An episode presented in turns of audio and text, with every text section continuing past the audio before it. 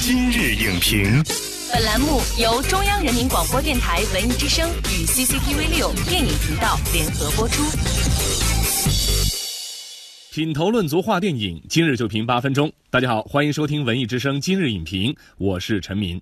大龄熟女，同志熟男，春娇救志明究竟成效如何？八年长跑，历经改变，爱情三部曲缘何魅力不减？今日影评特邀影评人陈刚为您进行解析。欢迎陈刚，主持人好，观众朋友们好。我们来一组快问快答。好的，之前你说对《春娇救志明》十分期待，看完以后打几分呢？打八分吧。那两分是因为什么扣掉的？地震之后的这个影片的节奏，我觉得有点拖沓。志明春娇这对银幕 CP 呢，已经拍了三集了。如果按照你的喜好程度来排一下的话，你会更喜欢哪一部？第一部是最喜欢的，然后第二部是最不喜欢的。我觉得第三部找回了第一部的感觉。你觉得还会有第四部吗？说实话，我不希望有第四部，因为这个进入婚姻状态的志明和春娇有感情的纠葛呢，那就是真的作了。好，谢谢陈刚，快问快答结束。各大媒体对这部影片有什么样的评价？我们在全媒体扫描当中一探究竟。新华网刊文称，如果说春娇与志明遭遇了水土不服，这次春娇救志明重新找回了丢失的岗位。一九零五电影网，故事一如既往的鬼马又搞怪，现实又充满生活情趣。人民网认为，春娇志明两人的恋爱长跑又甜蜜发糖。也有对感情日常的思考。其实，春娇志明就是我们真实爱情的模样。多数媒体对春娇救志明呢是给予了肯定的评价。你认为这部影片最大的亮点在哪里？我觉得最大的亮点是这个彭浩翔导演他捕捉到了爱情最柔软的部分，同时我觉得最重要的是他最后他也有呈现出了爱情最脆弱的部分，就是我们所谓的信任，那就是自己的爱情的这种生活片段。然后另外一方面是他抓住了这个爱情中最无奈的部分，在影片中有这样的一个场景，春娇在讲了非常正经的事情，但是志明有点无奈。这就是真正的这种感情在时间不断重复的这种情感关系当中的一种枯燥的、无趣的感觉。也有细心的观众注意到哈，第三部开场的这个恐怖片比第一部、第二部要长了很多。它到底的存在有什么作用呢？它其实表现了这个余春娇跟张志明讲的他童年的一个故事嘛，就是对家庭、对于外界的这种。这种焦虑或者对外界的这种不安全感，就好像更容易理解春娇为什么不信任志明。其实我还想聊聊影片当中出现的那个 UFO，想说明什么呢？我觉得这个第三部里边那个春娇救志明里边出现 UFO，一方面是呼应对前面第一部这个，就是春娇之所以喜欢志明，有一个原因就是志明也很喜欢。你没听过华富村曾经出现过 UFO 啊？第二方面是在那个时期，其实。呃，他对于建立了这么长或者经营了这么长时间的爱情，经过这么一个地震的事情之后，那种信任完全被崩塌之后，那作为春娇来说，他已经不知道该怎么办了。这个时候一定寻求外部力量，其实就是他们对外界的一种对于神秘世界的一种向往，他们有一种冒险的心理。自己到了最紧张的关头，你就会抛弃所有东西，牺牲所有东西，满足你自己，成全你自己。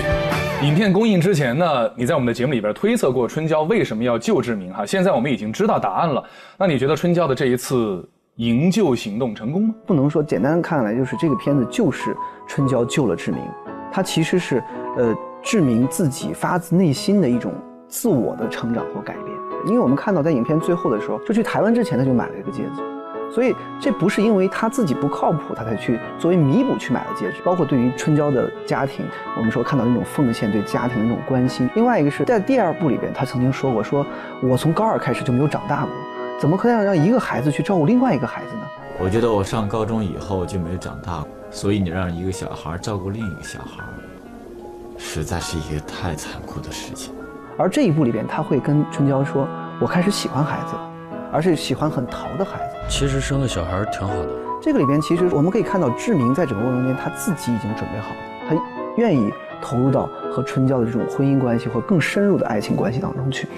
于春娇，是你让我长大的。那么你在上一期节目当中哈说到导演通过春娇救志明呢实现了一个自救，具体原因看完之后能不能给我们具体分析一下？因为彭浩翔他只是说可能。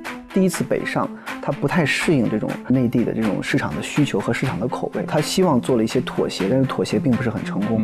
但第三部我们看到他已经比第二部要成熟很多了，他找回了第一部的感觉。你比如说，除了 MCU 之外，就是影片的最后真正解开志明和春娇的这种关系的结的这种方式，又回到了他们相识的地方，就是他那个朋友春春的生日会。对，所以这种方式就是他又回到了最开始的地方，这就是一个循环。谢谢你拯救了我。另外一方面是影片中有不断的这种这种对于过去的致敬，在影片结尾的时候，春娇送给了志明一个车牌，这个车牌倒过来以后就是混蛋的意思。其中有一个情节给我印象挺深刻的，就是春娇化完妆出来了以后，还是稍微化化妆吧。他说那句话的时候，其实我已经化过妆了。在这个时候，其实各方面他有这种心理的这种负担会更重，因为周边的人对他的看法，包括一个就是步入中年的这样的一个女性，她如何能够在这个比她小的男人面前，能够保持这个自己的这种魅力，这是一个很大的问题。男人老吃同一样东西，再好吃也会烦。你也知道自己没那么秀色可餐了。他能够把生活中最柔软、最细腻和最脆弱的部分体现出来，触动观众心里面最柔软的那个点。说彭浩翔自救就是这个原因。两个人要维持一段好的关系真不容易，不要因为做了什么或者没做什么而破坏它。八年当中，志明、春娇分分合合，那这个系列的创作呢，也经历了一些起伏。但是在影迷的心里边哈，志明、春娇已经成为了一个经典的爱情品牌。这个品牌，你觉得？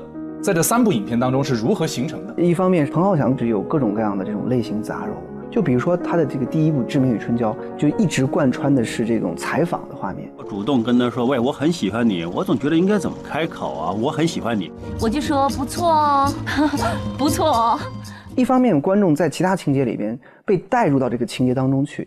哎，过一会儿又被抽离出来，抽离出来审视这个剧中人物，而且从先开始的这样的一个恐怖类型的开头，到后面进入一个非常云淡风轻、看似生活化的一个场景和故事，其实它就是产生了一种类型，这种东西是不可复制的。另外一方面就是相对来说，它这个整个的这个呃气质，或者说我们刚才说的那种所谓的呃言谈举止间那种情感试探的东西，那种空气中的荷尔蒙一直在萦绕着这个三部电影。彭浩翔他希望在这样的一个。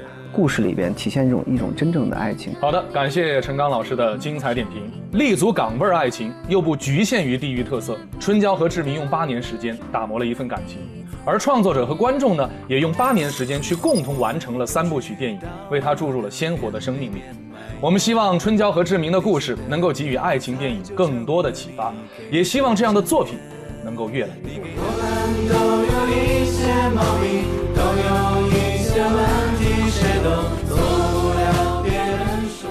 栏目视频内容，请关注 CCTV 六电影频道，周一到周五每晚十点档《今日影评》。